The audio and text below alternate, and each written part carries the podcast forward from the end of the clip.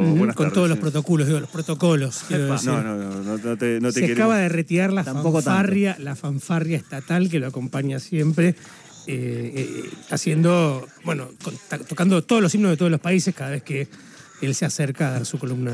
Se retiraron por protocolo, justamente. Claro, No, sí, no sí, justamente, sí, sí, marchando así una, mar- una marcha, viste, acompasada, muy A ver, ¿Cómo andan? un- bien, un año en el mundo, Juncal. Un año o el- el 2021 en el mundo, si querés. Sí, a través de cinco hechos Sí. que me parecieron los importantes para remarcar de este balance de fin de año. El primero, 6 de enero, hace casi un año, recordarán ustedes la toma del Capitolio en Washington, D.C., Sí. en Estados Unidos. Así arrancamos. Parece que- así arrancamos, con un plato fuerte, Parece cronológicamente. años. Parece que fue hace mil años, pero fue hace casi un año, ¿no? Sí. Eh, los últimos días del gobierno de Trump había perdido las elecciones en noviembre de 2020, pero nunca había reconocido la derrota. Mm. El Congreso, de hecho, se disponía a certificar el resultado electoral de noviembre, que le había dado el triunfo a Joe Biden, y una, digamos, turba enajenada, podríamos Sí. decir, ingresó a la sede del Congreso Ese Nacional. que en era eh, como el de Yamiroquai, ¿no? Eh, Había- claro. había Claro, uno. sí, como era como una especie de chamán, Claro. ¿no? Que al final era, bueno, era un de trampista, terraplanista, Sí, sí, sí, comía sí. comida orgánica. De todo. Era un- Todo. tenía, tenía todas las fichas para hacer un... Tenía todos los sismos habidos y por haber. Efectivamente, bueno, ese es uno de los que está detenido, hay otros que también lo están. Eh, dejó como saldo cuatro muertos aquella, eh, aquella, aquel levantamiento, digamos, contra eh, el aparato político estadounidense. Y bueno, además hay causas judiciales, incluso contra el propio Donald Trump, Sí. que en las últimas semanas, a través de sus abogados, intentó bloquear el acceso de la comisión investigadora del Parlamento estadounidense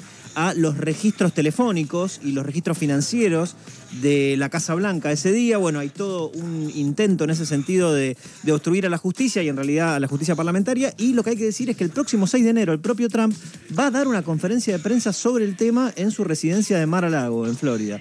Así que, eh, digamos que en un contexto en el que el fantasma de la guerra civil en Estados Unidos sigue rondando por la cabeza de varios, incluso militares, una nota muy interesante de nuestro colega Alberto López Girondo ayer en Tiempo Argentino Sí. refleja muy bien esto. Eh, bueno, hay que seguir el tema porque, como les decía, la semana que viene tendremos nuevamente a Trump ante las cámaras. Eh, ahí en la residencia de Maralago era vecino de Jeffrey Epstein, ¿no? Exactamente, sí, sí. Múltiple condenado a violación, suicidado en la cárcel.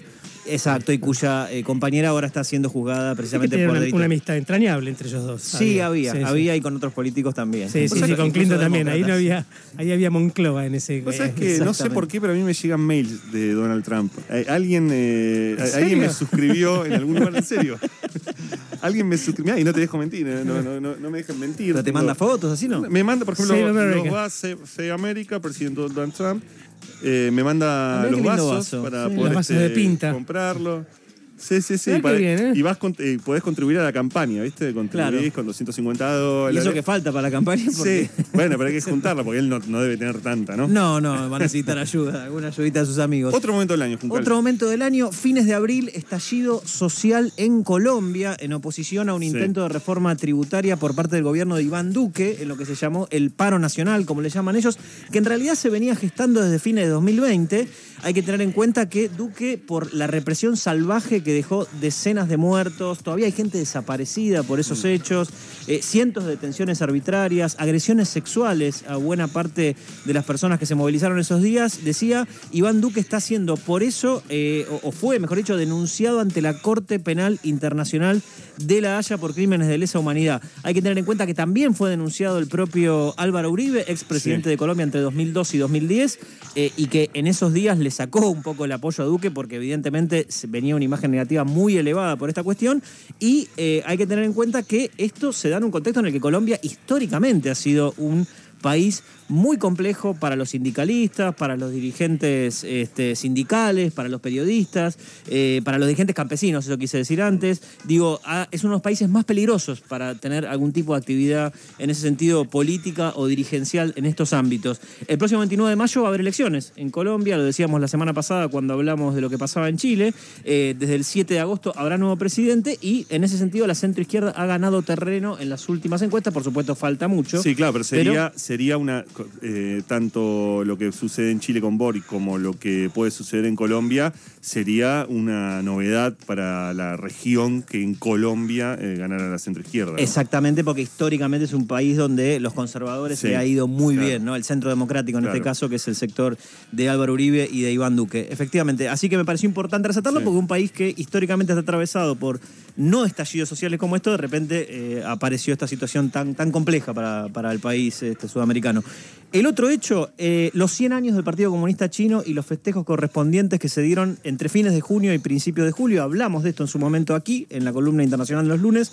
Eh, hubo festejos con juegos de luces en diferentes ciudades, fundamentalmente en Shanghái. Un partido comunista que tiene 91 millones de afiliados en China, 71 años en el poder desde la revolución de 1949. Y bueno, revela, digamos, una estabilidad política importante en ese sentido, más allá de las distintas situaciones y conflictos que existen en China y que muchas veces no salen a la luz eh, en Occidente. Digo, una República Popular China más asertiva que nunca y que en otro aniversario, en el año, justamente el aniversario de la revolución, el primero de octubre, llevó a cabo vuelos en el estrecho de Taiwán como nunca había hecho en, en- una determinada cantidad en tres días. 50 vuelos, eso significó la tensión más alta de las relaciones entre China y Taiwán de las últimas décadas, como dijeron los propios funcionarios del Ministerio de Defensa taiwanés, y esto obviamente agita las aguas para lo que puede llegar a ser un conflicto que pase de lo cibernético, de la ciberseguridad entre China y Estados Unidos el día de mañana. ¿no? Lo que sí salió a la luz, lo que sí salió a la luz Sí. eh, para toda la humanidad fue un bichito que dio vueltas el capitalismo, como dice Claro. Alberto Fernández, ¿no? Que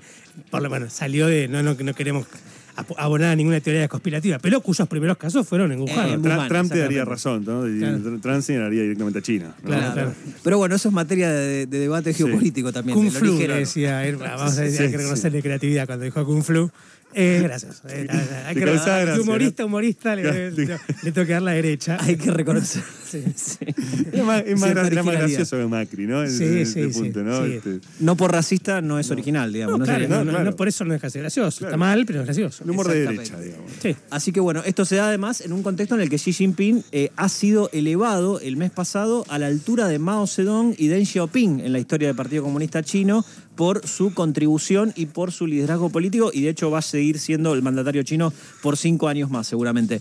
El cuarto hecho, anteúltimo hecho que tenemos, la humillante derrota y retirada estadounidense de Afganistán eh, a mediados de agosto, recordarán ustedes la toma del poder por parte de los talibán que habían sido justamente desplazados del poder por Estados Unidos en la invasión de fines de 2001, después del atentado a las Torres Gemelas. Hay que tener en cuenta que eh, en febrero de 2020 el propio Trump había acordado una, había acordado una retirada progresiva con los talibanes de Estados Unidos, eh, una retirada progresiva de Estados Unidos del territorio afgano.